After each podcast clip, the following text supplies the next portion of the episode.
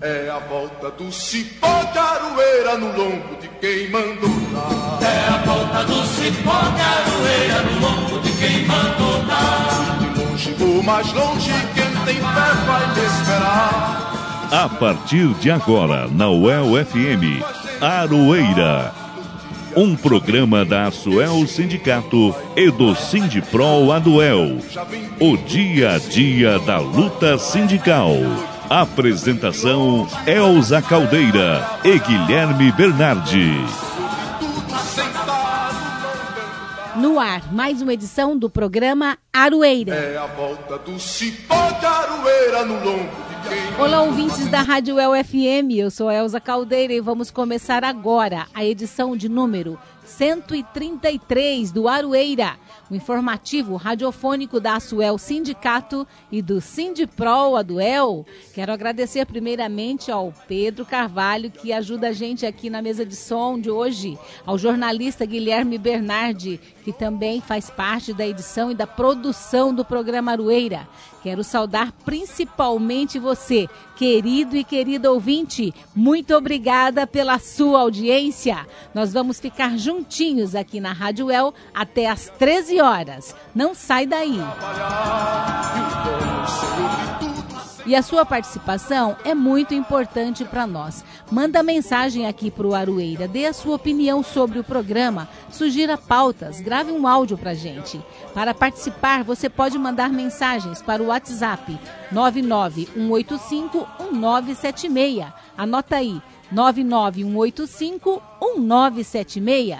Você também pode enviar um e-mail para jornalismo@gmail.com.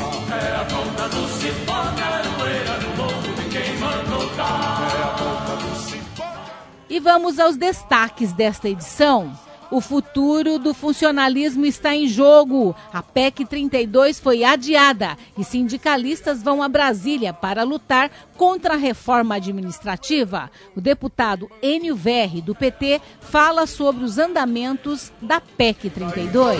vai descer até que Coletivo de sindicatos se reúne para discutir mais um ato fora Bolsonaro aqui em Londrina. A atividade está marcada para o dia 2 de outubro. Levante Popular da Juventude promove evento para lembrar do centenário do educador Paulo Freire. E o CTD inicia as demissões dos funcionários da antiga ASC. Guilherme Bernardi traz uma entrevista exclusiva com uma das demitidas. Segundo ela, funcionários com mais de 10 anos de trabalho na empresa foram demitidos pelo telefone. E você não pode perder as nossas colunas de hoje. Coluna parte com o jornalista Fábio Silveira. Coluna Matula do Direito com o professor Reginaldo Melhado. Politizando a Economia com Venâncio de Oliveira. E para finalizar, vamos apresentar mais uma edição do Informativo Central do Brasil. Tudo isso agora, aqui no Aroeira. E vamos às notícias? Nesta semana, a PEC 32, que trata da reforma administrativa do serviço público, começou a ser discutida na comissão especial da Câmara dos Deputados. Por isso, representantes de vários sindicatos de servidores públicos foram para Brasília para pressionar os deputados para votarem contra o projeto que quer acabar com o serviço público no Brasil. O texto que está na comissão especial se encontra na fase de discussão e votação da relatoria que foi feita pelo deputado Arthur Maia, do Democratas da Bahia. De acordo com o deputado federal Enio Verri, do PT do Paraná, o texto original já teve várias alterações. Segundo ele, a PEC deverá ir ao plenário na próxima quinta-feira. Olha, a PEC ela está na comissão geral e da comissão geral deve ser lido o texto final na próxima terça-feira. E depois de lido o texto final e aprovado o texto, vai para o plenário da Câmara. A ideia do presidente da Câmara, o deputado Arthur Lira, é colocar em votação esta PEC no decorrer da próxima semana, entre quarta e quinta-feira da próxima semana. Esta PEC ela foi alterada durante o debate da comissão, da comissão específica que trata dela, graças aos partidos de oposição. Ela veio muito ruim e foi melhorada, mas ela continua ruim. Embora nós tenhamos conseguido manter a entrada, a porta de entrada do serviço público como concurso, mantivemos o regime jurídico único e a estabilidade no emprego, o que já é um grande avanço, entretanto, ainda se mantém muito ampla a porta de entrada via terceirização e contratos por prazo determinado. Ao manter-se a terceirização e os contratos por prazo determinado, basta apenas o gestor público da hora, seja ele prefeito, governador ou presidente da República, não abrir novos concursos, consequentemente, quem irá trabalhar eh, para o Estado serão só eh, servidores temporários, via o contrato por prazo determinado, que pode durar até 10 anos, ou via empresa terceirizada. Eu cito como exemplo o que está acontecendo no Paraná com o governador Ratinho Júnior o governador Ratinho Júnior não está contratando ninguém nas universidades. Aqui, onde eu sou professor na UEM, são mais de mil, mil vagas que não foram preenchidas e, consequentemente, ele vai colocando servidores ou via colaboradores ou via empresas é, terceirizadas e, com isso, não abre novo, novos concursos. Portanto, embora na aparência nós tenhamos tido uma grande vitória é, no que se refere à luta dos servidores públicos, na essência, nós não avançamos tanto assim e o acesso ao serviço público via terceirização e contratos por prazo determinado tende a impactar diretamente na qualidade de serviço à nossa população mais pobre. Conforme o deputado Enio Verri, a PEC 32 ameaça a prestação de serviços para a população que mais precisa. Ele acredita que a votação será tensa, mas que existe uma esperança que ela não seja aprovada. Está ocorrendo um movimento eh, que vale a pena ressaltar aqui no nosso diálogo. Claro que os servidores públicos, de uma maneira geral, estão manifestando-se, estão nos ajudando lá na Câmara na medida em que nós brigamos, tentamos colocar dificuldades para o projeto ser, votado, e o movimento sindical do serviço público tem nos ajudado bastante. Mas uma coisa que de forma indireta pode nos ajudar é que os deputados federais que compõem o Centrão, e são a ampla maioria eh, da, da Câmara dos Deputados, são mais de 340 votos, eles entendem que a PEC 32 tem que ser aplicada para os três poderes, ou seja, para o executivo, o legislativo e, em especial, também para o judiciário.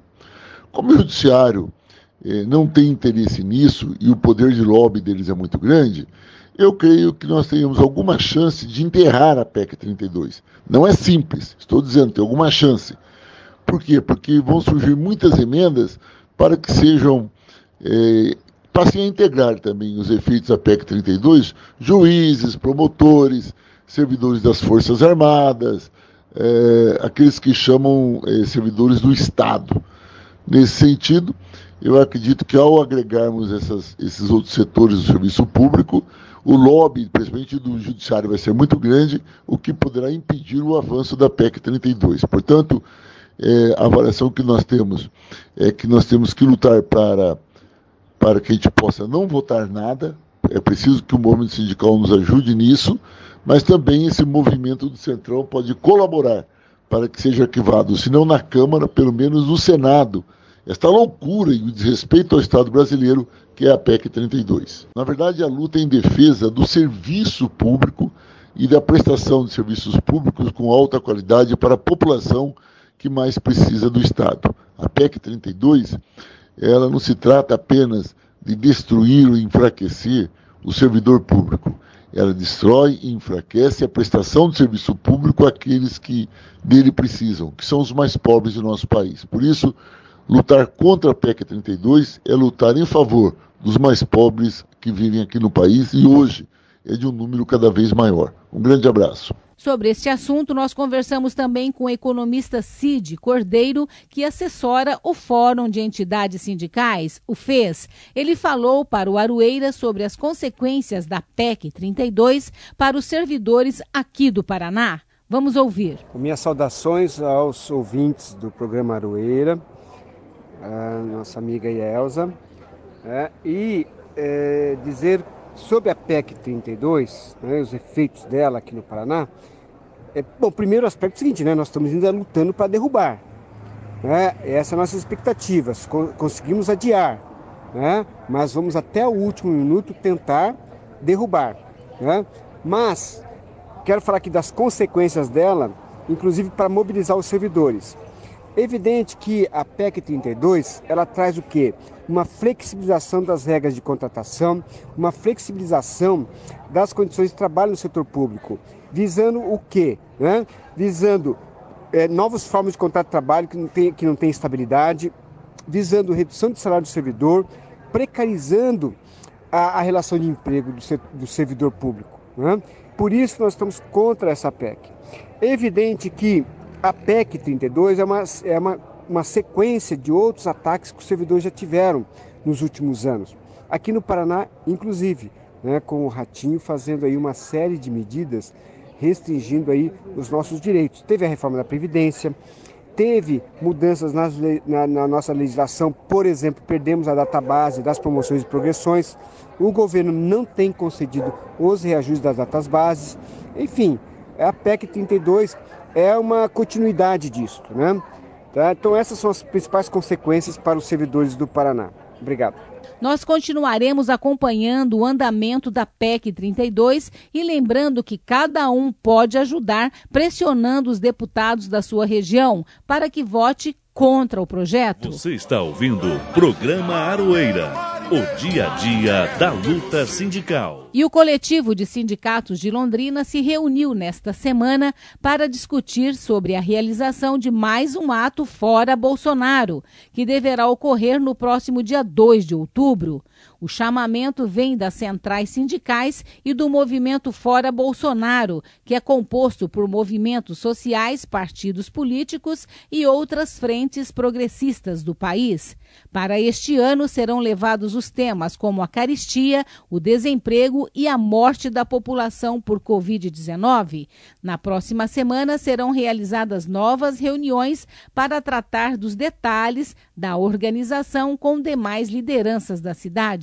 O objetivo é unir forças em torno da pauta principal, que é o impeachment de Bolsonaro. Música e resistência quando as relações de trabalho se transformam em canções. Pensando nos altos preços dos alimentos, onde a população perde cada dia mais o poder de compra, vamos ouvir hoje no quadro Música e Resistência a canção que foi gravada há mais de 30 anos, mas que ainda tem tudo a ver, principalmente com esse momento que nós estamos vivendo. Com Bete Carvalho, vamos ouvir Saco de Feijão. Meu Deus, mas para que tanto dinheiro? Dinheiro só pra gastar. Que saudade tenho do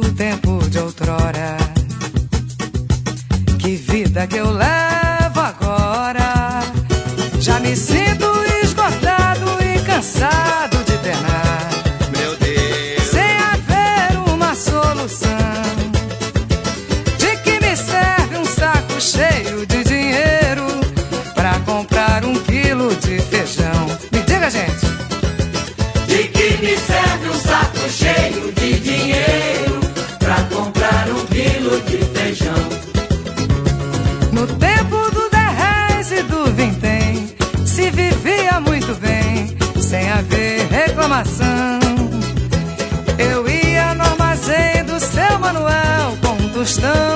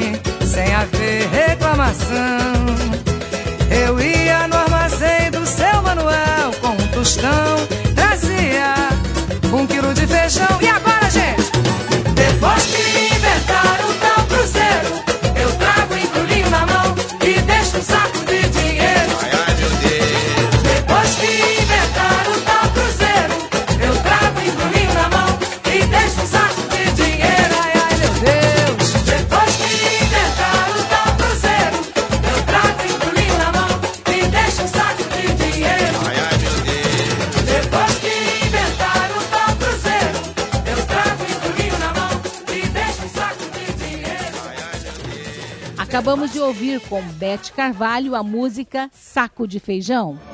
Marinheiro, marinheiro, E agora vamos falar com o Guilherme Bernardi, que no último mês acompanhou a situação das trabalhadoras e trabalhadores da Companhia de Tecnologia e Desenvolvimento, a CTD. No dia 31 de agosto, 83 dos pouco mais de 310 funcionários foram demitidos. Hoje, aqui no Aroeira, o Guilherme trouxe uma entrevista exclusiva com uma das demitidas. Vamos ouvir. Olá, Elza, Pedro, pessoal da Rádio FM e ouvintes, espero que vocês estejam bem e com saúde.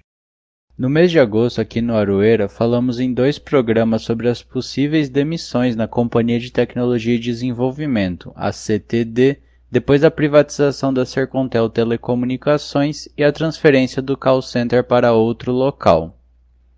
Os números que se falavam eram de 120 a 130 pessoas demitidas, num universo de cerca de 310 funcionários. Essas demissões foram de um número um pouco menor. 83 pessoas foram demitidas, todas no mesmo dia, dia 31 de agosto. Cerca de 10 dias depois da demissão, os funcionários foram pagos, conforme a empresa havia dito que faria mas nem por isso podemos dizer que a situação foi bem conduzida pela CTD, se é que podemos falar também em conduzir bem a demissão de mais de 80 pessoas. Aqui para o programa Aroeira, eu conversei com a Diauara Goulart Araújo dos Santos, ex-funcionária da CTD, que foi demitida depois de sete anos no último dia 31 de agosto. Diauara, as possíveis demissões não eram novidades para vocês, né? desde principalmente a transferência do call center da Sercontel para outro local. Como vocês funcionários acompanharam esse processo desde aquela época? Desde a venda da Sercontel, a gente já tinha algumas incertezas, né, sobre, sobre a questão de como ficariam nossos empregos, já que a empresa já era tão dependente, né, é, é, da, da Sercontel para manter as suas atividades de call center e tudo mais. Aí, é, no, se não me engano, em abril, mais ou menos, é, veio a notícia de que um eventual rompimento de contrato com a Sercontel seria praticamente inevitável, que os administradores atuais da Sercontel, eles realmente iriam procurar outro call center, né? E a gente iria ficar sem o contrato. Em julho, quando é, quando a Sercontel finalmente rescindiu mesmo o contrato, que acho que foi no final de julho, isso, ele, acho que eles encerraram o contrato no dia 30 de julho, né? Definitivamente. Mas no começo de julho já tinha um outro call center atendendo e nós, os funcionários que atendíamos a Sercontel, que passávamos as, as informações, que há tantos anos a gente a, atendia a Sercontel, a gente ficou sabendo na hora, assim, sabe? Eu não sei se a diretoria já sabia, mas era uma desinformação. E até hoje é, né? Uma desinformação, porque a gente conversa com alguns funcionários que permaneceram lá e eles também não têm eles não, não têm nenhuma noção do que, que do que, que vai acontecer com eles se mês que vem eles vão ser demitidos também se não vão ser se vão receber se não vão receber da onde está vindo o salário a, a, desinformação foi uma coisa que realmente deixou a gente muito estressado. A gente estava desde abril nessa situação de estresse de pais e mães de família, de gente que dependia do salário, quase que tinha gente, tem gente que, que dependia do salário como única fonte de renda para sustentar uma família, entendeu? Então, assim, desde abril a gente estava bem apreensivo e a gente não tinha informação os diretores não chamavam a gente para conversar, para dar um norte, para, né, não sei, para falar assim, ó, a gente está indo atrás de outros contratos, alguma coisa assim. Não houve nenhum tipo de, de, de preocupação com os funcionários nesse aspecto, porque eu acho que, né, ali, das pessoas que foram demitidas, tinha gente que trabalhava ali há 20 anos e a gente não teve nenhuma informação sobre nada, né? Eu nem imagino como deve ser essa sensação e a experiência de passar por isso, né? Muito difícil ficar nesses últimos meses e principalmente esses últimos dias sem saber o que seria do futuro, né? E como vocês ficaram sabendo das demissões, então, no dia 31? Claro que a gente não foi pego de, de surpresa, mas a maneira que, que aconteceu também foi bem complicada, porque eles demitiram a gente a toque de caixa, 83 pessoas num dia só, e eles ligavam pra gente, assim, como a gente estava é, na modalidade de home office no trabalho, né? Eles ligavam pra gente e falavam assim: olha, você está sendo desligada, é, compareça na empresa tal hora para devolver as coisas e, e assinar a sua, sua rescisão. Então, tipo assim, eu acho que nesse aspecto, para mim, pelo menos, que trabalho na, que trabalhei na ASC, desde 2014, né, que são sete anos, e para tantas outras pessoas, porque as pessoas que foram demitidas não tinham um ano, dois anos de empresa. As pessoas que foram demitidas, eu provavelmente eu era uma, uma das pessoas mais novas que, que trabalhava na ASC. O resto era tudo de 10 anos para cima. E você ser demitido dessa maneira no telefone, alguém te ligando e falando assim: ó, oh, você está demitida, vem aqui, aparece aqui para assinar sua rescisão. Eu acho que foi falta de respeito, houve é, desinformação, sim, durante o período que a gente ainda estava lá, é, uma situação de muita incerteza não tinha um ambiente saudável de trabalho, porque todo dia a gente acordava e achava que podia ser demitido, entendeu? E, e nos últimos três dias, então, foi terrível. Teve gente que nem dormiu, sabe? Passou três dias sem dormir porque estava preocupado, porque realmente era, uma, é, era fonte de renda de algumas famílias ali, a única fonte de renda de algumas famílias. Então é bem foi bem complicado muito complicado mesmo, Jawara. Eu acompanhei nesse último mês de agosto e fiquei impressionado com as reclamações, com essa falta de informação e a maneira como foi tratada a demissão de vocês, né, todo esse contexto ainda do país e de situação econômica e tal.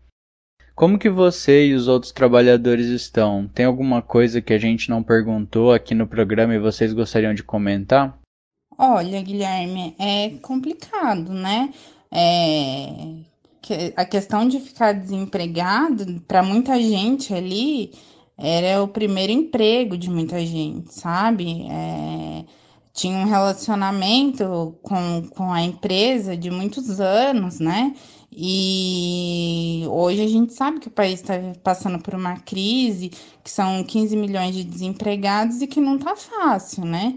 E, que, e, e como muita gente é, tinha aquela renda como a única renda familiar, a gente fica preocupado, né? Porque a gente, a gente se, eu me preocupo comigo, mas eu acho que é, a gente se preocupa também com aquelas pessoas, aquela questão é, que houve lá na, na matéria, que, a que o sindicato disse que a empresa iria buscar evitar a demissão de, de, de gente mais velha e de pessoas com, com filhos e etc.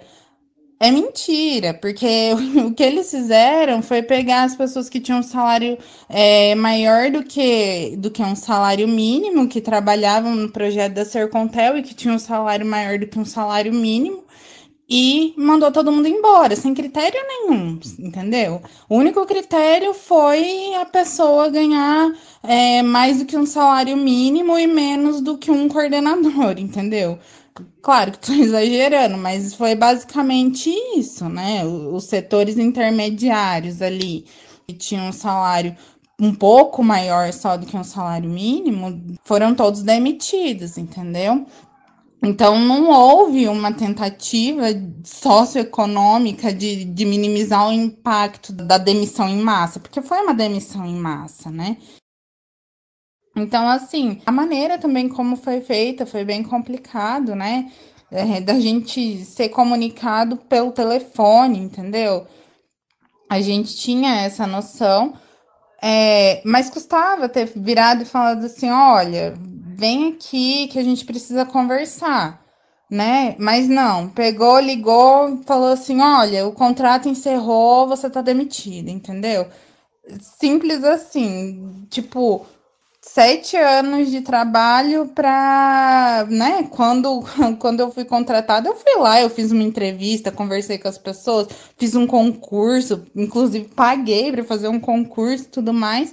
E aí, na hora de, de me demitir, eles não se dão nem o trabalho de olhar para o meu rosto e falar assim: olha, então, não, liga pelo telefone e fala assim: oi, tudo bem? Então, você está demitida. Eu acho que isso, isso é é uma falta de profissionalismo mesmo, sabe? Eu não sei se, se esse tipo de situação na pandemia por conta do home office é uma coisa normal, mas eu, eu tenho a sensação de que não é uma coisa saudável nem para mim, sabe? Não é uma coisa correta nem para mim que fui demitida e nem para pessoa que tava que demitiu 83 pessoas num dia só, entendeu?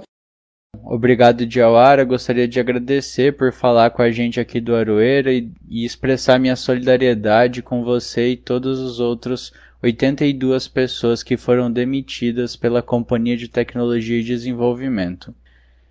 Assim, chegamos ao fim dessas três matérias que fizemos aqui no Aroeira sobre a situação do CTD. Continuaremos acompanhando esta e outras pautas que dizem respeito aos trabalhadores e às trabalhadoras Elza, me despeço por aqui. Até uma próxima semana. Espero que você, todos os ouvintes e todo o pessoal da Rádio FM fique bem. Até a próxima. Parabéns, Guilherme, pela reportagem e desejamos sorte para a Dijuara, que ela consiga um emprego, assim como todos os demais que foram demitidos pela CTD. Você está ouvindo o programa Aroeira, o dia a dia da luta sindical. E nesta semana, a imprensa divulgou novas pesquisas que mostram a queda da popularidade de Jair Bolsonaro. E este é o tema da coluna A parte de hoje, com o jornalista Fábio Silveira. Olá, ouvintes da Universidade FM e também do programa Aroeira.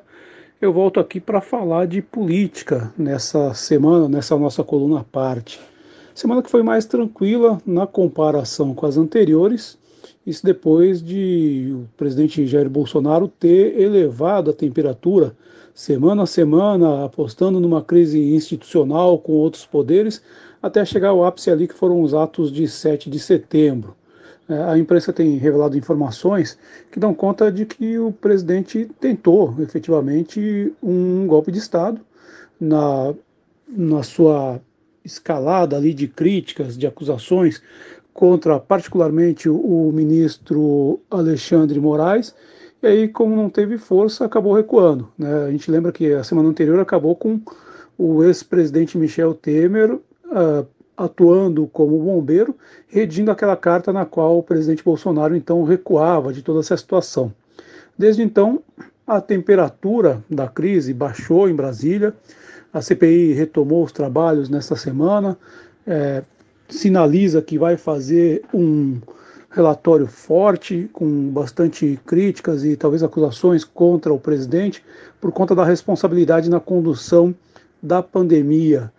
Mas, uh, fora isso, a semana foi bastante tranquila. O presidente não voltou a dar declarações polêmicas no sentido de esquentar ou de agravar o ambiente político. Também foi marcada essa semana pelas novas pesquisas de opinião. Alguns institutos saíram com pesquisas para medir a popularidade do presidente Jair Bolsonaro. No campo das pesquisas de opinião, é, duas pesquisas foram divulgadas, o Poder Data, ligado ao site Poder 360, que é especializado na cobertura política de Brasília, e o Datafolha, que é ligado ao jornal Folha de São Paulo. E as duas mostram números ali parecidos de é, no que diz respeito à avaliação do trabalho do presidente Bolsonaro. O Data Poder mostra 56% de ruim e péssimo na avaliação do presidente e 27% de ótimo bom. A pesquisa anterior mostrava 55% de é, ruim e péssimo para o presidente Bolsonaro, e aí passou para 56%, então a variação dentro da margem de erro, e já na questão, já na, no ótimo bom, na aprovação, é, foi de 25 para 27, ou seja, mantém uma certa estabilidade na queda de popularidade do presidente, 14% é, para 14% dos eleitores entrevistados, a avaliação foi regular. Já o Datafolha, ele apresenta uma piora com relação à pesquisa do mês passado. O presidente tinha 51% de reprovação, ruim péssimo, é, subiu um pouquinho dentro da margem de erro também para 53%. E o ótimo bom caiu de 24 para 22 também dentro da margem de erro. Né? O regular estava 24 na pesquisa anterior, continua 24. Bom, o que, que esse emaranhado de números aí é, traz de informação para a gente? Que o núcleo de apoio é, ao presidente da República continua diminuindo, mas diminui de forma lenta, vai diminuindo aí, vai caindo a popularidade do presidente de uma forma lenta, porém, é, vamos dizer assim, consistente. Né? Para a gente ter uma ideia, em janeiro desse ano, a reprovação de Bolsonaro era de 40%, 40% de ruim péssimo, hoje está 53%, e a aprovação estava em 31%, hoje está em 22%, caiu aí é, 9 pontos percentuais a aprovação do presidente. Então as pesquisas indicam que o governo continua perdendo apoio, né? E, é, enfim, meio a, a um cenário, né? Porque passada toda aquela escalada da crise política provocada pelo próprio presidente, a gente volta para o país real, que é o país com inflação, é o país com desemprego, com aumento da miséria, enfim, com vários problemas que o governo não deu conta de solucionar. Né? Lembrando que ainda tem aí uma perspectiva de apagão aí mais para o fim do ano, de crise energética, que é um dado a mais para é, piorar esse cenário brasileiro. Então as pesquisas vão mostrando essa situação. Ainda no capítulo das pesquisas também teve uma situação curiosa nessa semana. A XP Investimentos, que é uma corretora que atua na Bolsa de Valores, ela faz a pesquisa mensalmente e ela adiou a data da pesquisa, o que abriu margem para diversas especulações. Há quem diga que os números eram muito ruins para o presidente Jair Bolsonaro, e aí por pressão de investidores seguraram aí a divulgação para que os números da bolsa não, não caíssem mais. E uma outra versão que aparece na coluna do Guilherme Amado no canal Metrópolis, ou melhor, no site Metrópolis, é que a XP resolveu jogar aí para o fim do mês, para é, de setembro, a divulgação da pesquisa, isso para que ela não fosse contaminada pelos atos de 7 de setembro, que nos quais o presidente saiu aí de uma forma negativa, né? Ele entrou nos atos tentando uma mobilização, só que a mobilização não foi nem tão grande para ele conseguir se fortalecer politicamente rumo ao golpe, nem tão pequena para demonstrar ali uma fraqueza do governo suficiente para que ele sofresse, um, uh, ou melhor, suficiente para que o Congresso decidisse abrir um processo de impeachment contra ele. E essa nossa conversa hoje fica por aqui. Desejo a vocês um bom fim de semana e semana que vem estou de volta aí para a gente conversar mais um pouquinho sobre política. Obrigada, Fábio, por sua participação aqui no Aroeira. E a economia do Brasil vai de mal a pior. Na coluna Politizando a Economia de hoje, o economista Venâncio de Oliveira fala sobre a revisão feita pelo governo da inflação para o ano de 2021, que passou de 6,2% para 8,4%. Politizando a Economia. O que eles não te falam e como eles tiram seus direitos. Com Venâncio Oliveira.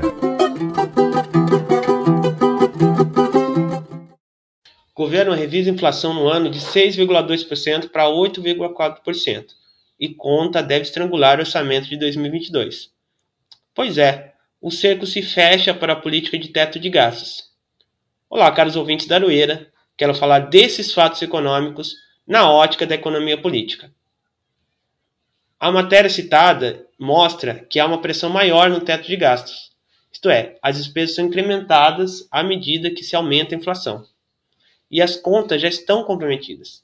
O governo quer promover cortes para ajustar os gastos dentro do teto e quer ter uma política fiscal e monetária restritiva do consumo, isto é, mais ajuste com alta dos juros para controlar a inflação.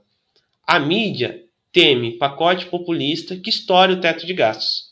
E o governo aponta para mais reformas, pois diz que é se retirando da economia que teremos crescimento. Nenhum nem outro estão corretos. O problema é o teto de gastos. E o problema está nessas reformas para o mercado financeiro. O ajuste fiscal e retirada do governo da economia apenas aumentou a desigualdade, pois reduziu a massa salarial com retirada de direitos, com a precarização dos serviços públicos. A inflação, como vemos demonstrando, não tem relação com o consumo do governo das famílias, pois está estancado e muitas vezes se diminuiu, mas sim com o desastroso cenário econômico de protagonismo de alguns atores.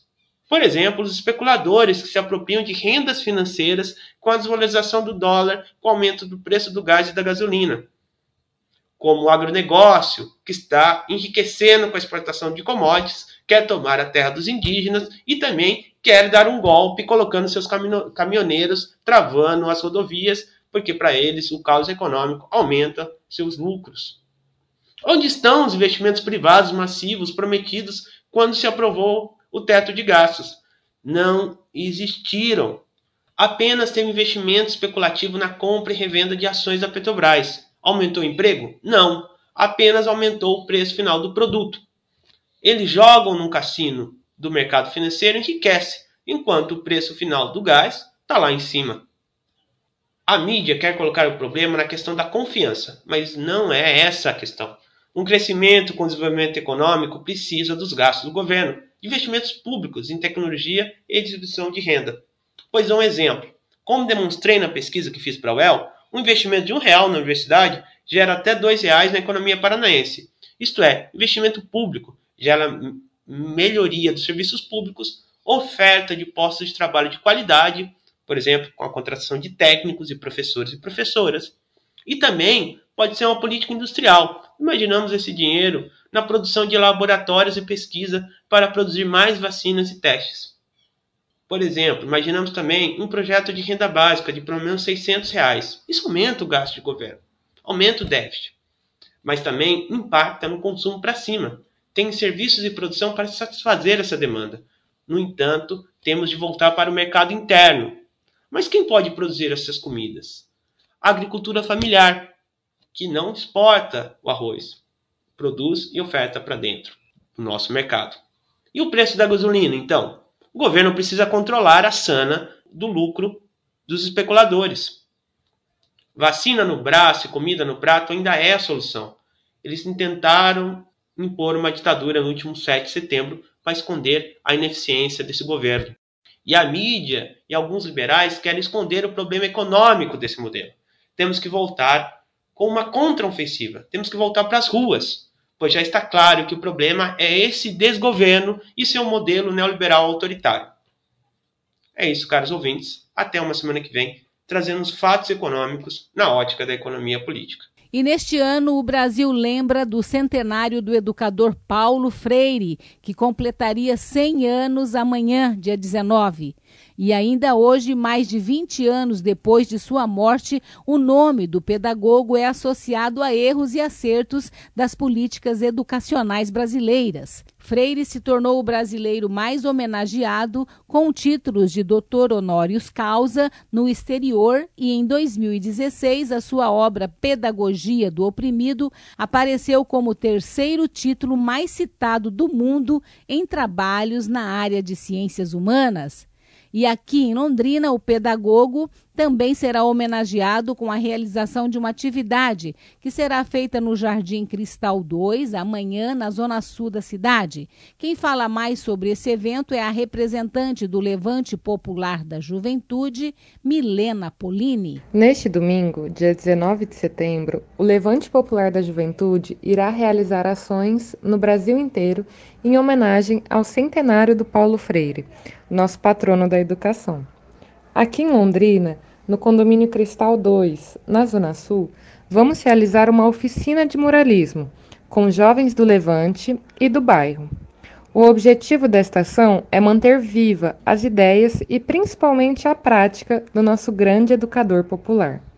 Entendemos que é através do diálogo, da arte e da cultura que vamos esperançar o Brasil. A oficina vai começar às 10 horas da manhã neste domingo e termina no final da tarde. É aberto para todos. A gente vai conversar um pouquinho sobre quem foi o Paulo Freire, sobre as suas ideias, sobre a sua prática e depois começar a pintura do muro com a imagem do nosso educador popular. Viva Paulo Freire! Você está ouvindo o programa Aroeira, o dia a dia da luta sindical. A ação do Supremo Tribunal Federal prejudica os trabalhadores. Este é o tema de hoje da coluna Matula do Direito com o professor Reginaldo Melhado.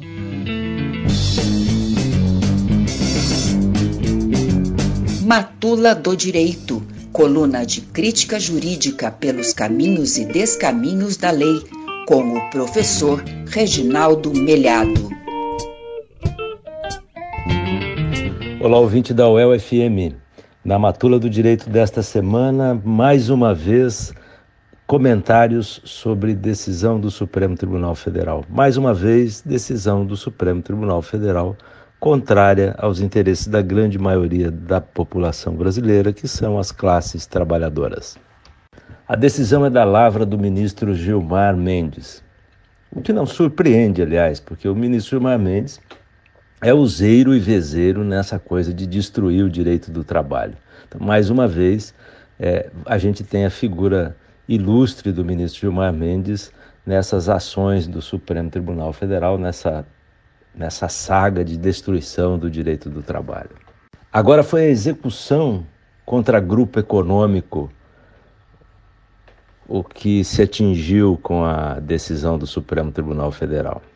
Eu vou tentar explicar rapidamente do que se trata.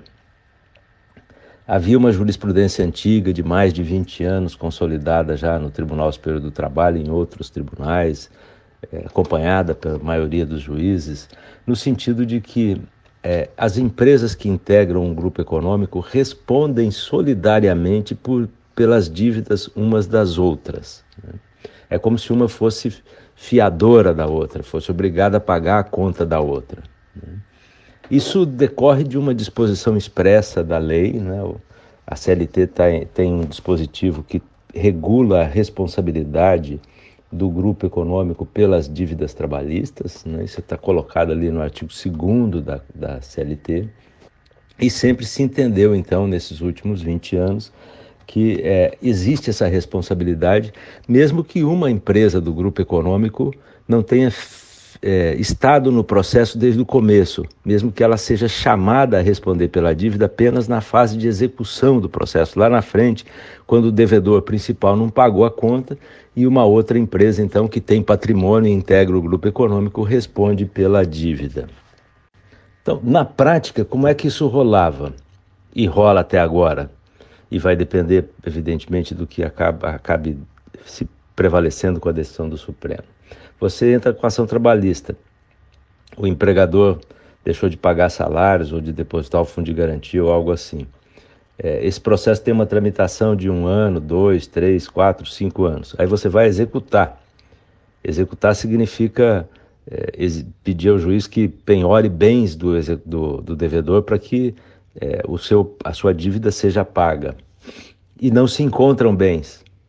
Esse devedor não tem mais nada. Aí você percebe que ele é parte de um grupo econômico e que outras empresas é que ficaram com esse patrimônio. Aí você então pede, o seu advogado pede a penhora, pede a execução desses outros bens dessas empresas integrantes do grupo econômico. O Supremo está dizendo então agora que isso não pode ser feito, que isso só pode ser feito se todas essas empresas integrantes do grupo figuraram no polo passivo da demanda, ou seja, foram réus no processo desde o primeiro momento. Né? Essa é que é a grande discussão. E por que, que isso é um problema? Porque os grupos econômicos são constituídos, via de regra, nem sempre com boa fé. Né? Muitas vezes eles são, são constituídos numa articulação de grandes é, conglomerados econômicos com a finalidade de, de se especializar, digamos assim, em determinadas áreas. Né? Então você tem, por exemplo, o, o, Banco Bradesco SA, que a gente conhece, que é um dos maiores bancos do mundo, né? E, e, e conhece a marca da, do banco, mas o banco tem mais de 30 ou 40 empresas que integram o grupo. Tem empresa na área de previdência, na área de, de saúde, de capitalização, de seguros de automóvel, de leasing, de consórcio, de financiamento. Enfim, são empresas, são corretoras, tem as mais variadas áreas em que essa, esse conglomerado atua. Muitas vezes, as empresas são constituídas como uma forma de, digamos, de o empresário se acomodar com o sistema tributário, se, se ajustar da maneira mais é, eficaz, digamos assim, ou para falando em português claro, para fugir da incidência de impostos. Ele então, muitas vezes licitamente, outras vezes nem, nem tanto, né, constitui empresas que vão é, ter um regime tributário especial, serão microempresas, pequenas empresas e assim por diante. Né? Então você tem, por exemplo, às vezes dentro de uma grande construtora, uma empresa que é constituída apenas para fazer a folha de pagamento do pessoal. Então, essa empresa tem empregados que eh, estão sob um regime de, de, tributação diferenciado, que não, que não vão pagar, a empresa não vai recolher previdência, por exemplo, e terá outros benefícios fiscais de tributação. Então, os grupos econômicos são muito comuns hoje. Né?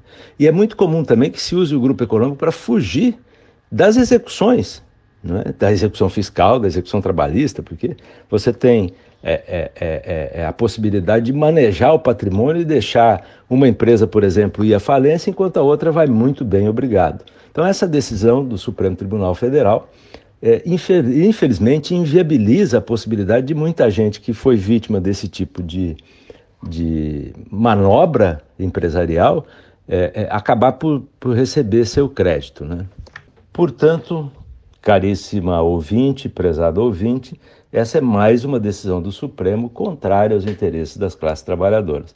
Ela vem eh, no bojo de umas tantas outras decisões sobre terceirização, sobre o negociado sobre o legislado, eh, prevalecendo sobre o legislado, eh, decisões que mexeram com o adicional de, de insalubridade, que flexibilizaram as dispensas agora na pandemia. Enfim, inúmeras, inúmeras, dezenas e dezenas de decisões que nos últimos anos o Supremo vem adotando, sempre con contra os interesses das classes trabalhadoras, sempre destruindo o direito do trabalho naquilo que ele tem de mais precioso. É isso, até a próxima semana. E chegou a hora de saber das notícias do Brasil afora, com mais uma edição do Informativo Central do Brasil. Central do Brasil. Se a educação sozinha não transforma a sociedade, sem ela, tampouco a sociedade muda. Foi com esse pensamento e ações que Paulo Freire entrou para a história da educação no Brasil.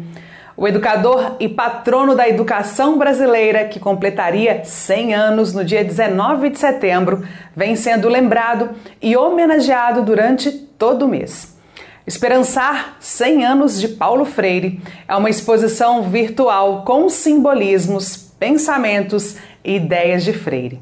São 52 trabalhos que trazem reflexões sobre quem é Paulo Freire e a sua importância para a construção da educação no país. Carolina Batayer nos mostra um pouco mais. Confira. Trilhos do Brasil Se a educação deve ser libertadora, como nos ensinou Paulo Freire, nada melhor do que usar a liberdade da arte para celebrar os 100 anos de um dos educadores mais importantes da história.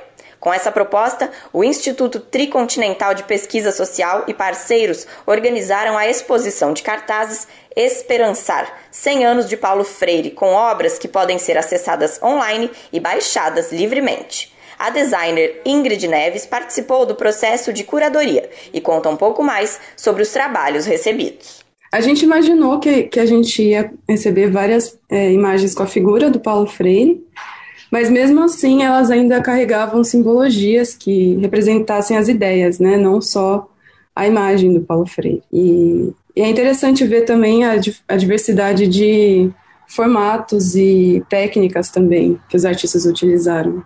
A exposição Esperançar é composta por 52 trabalhos de artistas de 13 estados brasileiros e outros cinco países, como Índia, Itália e Argentina. São cartazes com técnicas como ilustração, colagens, desenhos e fotografias. O artista e educador social D.S. Lima participa com um cartaz.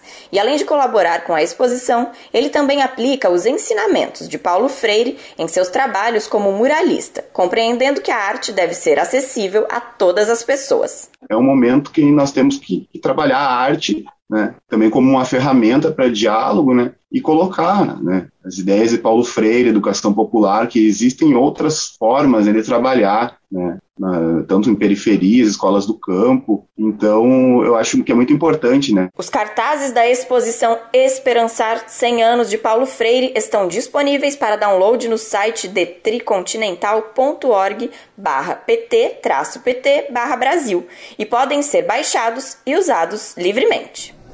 E a alta nos preços continua apavorando a vida das famílias brasileiras. A inflação, que segue em disparada, permanece pesando mais no bolso dos mais pobres. Uma análise divulgada ontem, dia 15 de setembro, pelo Instituto de Pesquisa Econômica Aplicada, apontou alta de 0,91% para famílias com poder aquisitivo menor. Para as famílias com rendimentos maiores, a variação foi mais amena, de 0,78%. As famílias com renda salarial de até R$ 1.808 sentiram com mais impacto o aumento no preço dos alimentos básicos de consumo diário. Proteínas animais, como frango, por exemplo, teve alta de 4,5%.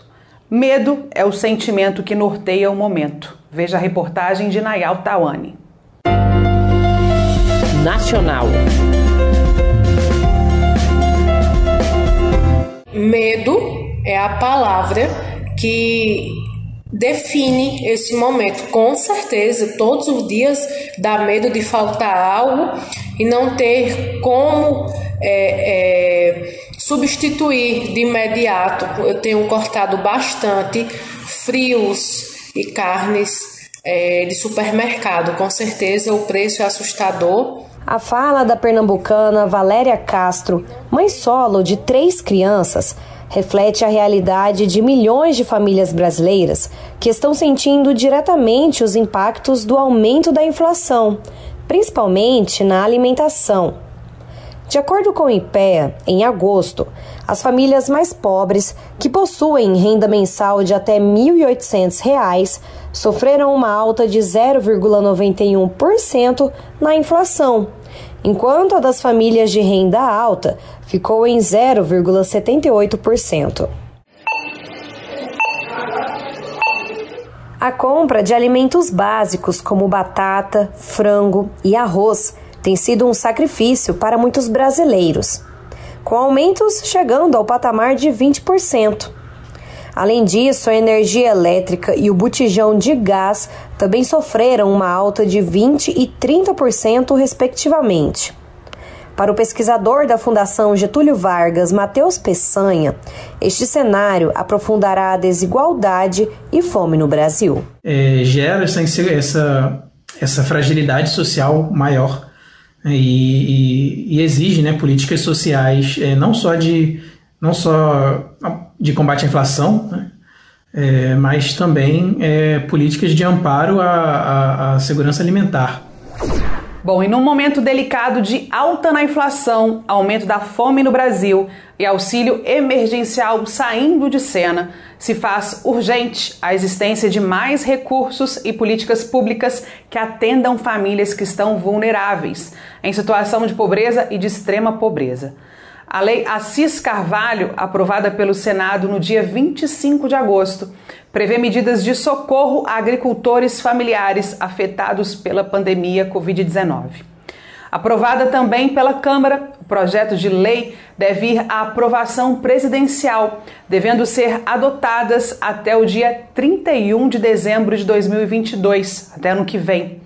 Nesse sentido, o integrante do movimento de pequenos agricultores, Léo Márcio Araújo, fala sobre a alta nos alimentos, a importância da aprovação final da lei Assis Carvalho e a importância também do fortalecimento da agricultura familiar local. Afonso Bezerra conduz a conversa. Confira. Entrevista Central. Olá, o convidado de hoje da entrevista central é Leomárcio Araújo, camponês, historiador e militante do movimento de pequenos agricultores, o MPA.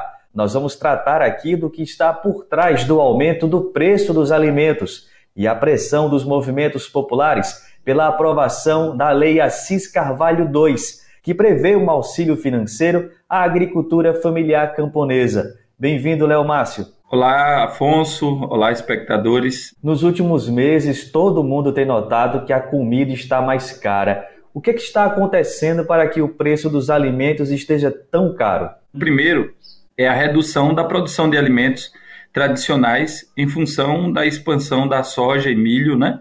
Então, essa expansão automaticamente reduz o cultivo do feijão, do arroz, da mandioca, etc. É um segundo ponto é a falta de política que dê sustentação à produção de alimentos, né? Então, num primeiro momento da pandemia, os agricultores pisaram no freio da, da produção por questões óbvias, né? Toda toda a recomendação, a, os isolamentos, etc.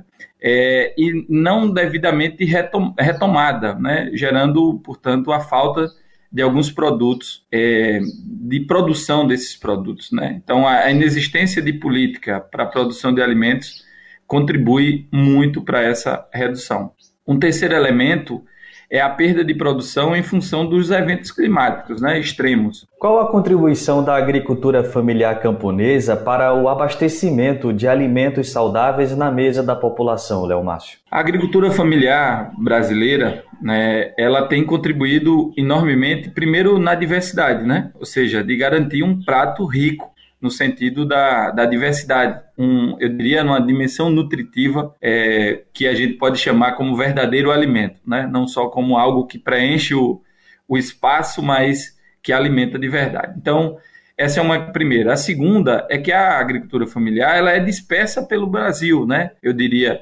Então, a gente tem condição de oferecer na, nas localidades, desde o espaço mais próximo aos espaços de cultivo, oferecer o alimento. Então, isso indica em redução de preços de deslocamento de grandes logísticas é, e também de ter alimentos mais frescos, né, mais, eu diria, mais próprios para o consumo. Então, são questões assim bem, bem práticas que a agricultura familiar contribui para essa alimentação saudável, para essa alimentação adequada.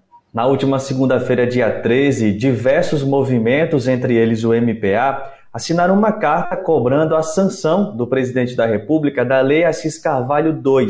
Qual a proposta desta lei? Nossa perspectiva era já com as ameaças em torno principalmente da fome, é, que já sinalizava por outras razões, não só da pandemia, é importante que se diga, é, que houvesse um incentivo à produção de alimento, inclusive para a gente garantir é, o não risco de um possível desabastecimento, por exemplo. Então, a Lei Assir de Carvalho ela foi proposta a partir dos movimentos sociais do campo, MPA teve uma forte contribuição nisso, e a gente segue incidindo para que o agricultor e a agricultora tenha direito, um acesso né, a uma a condição mínima para produzir o alimento e também numa condição mínima de logística para ofertar esse alimento àquela população que carece e nem sempre tem a condição aquisitiva de acessar esses alimentos. De que forma, ao receber este auxílio financeiro da Lei Assis Carvalho, a agricultura familiar pode impedir o aumento sucessivo do preço dos alimentos e, por consequência,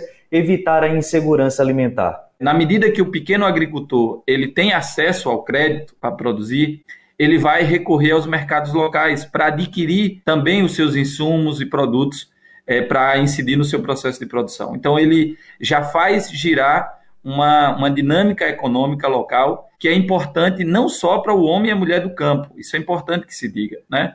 Que às vezes a gente olha, ou quem escuta mais de longe, é, considera apenas como um interesse do agricultor, e não deveria ser. Acho que isso é importante que a população, inclusive urbana, nos ajude nessa defesa, porque contribui. E a outra contribuição importante é que, na medida em que essa produção ela ocorre no, nos diferentes territórios do nosso país, é, você vai possibilitar o acesso ao alimento de modo muito mais próximo, muito mais imediato e, de repente, com um custo muito menor.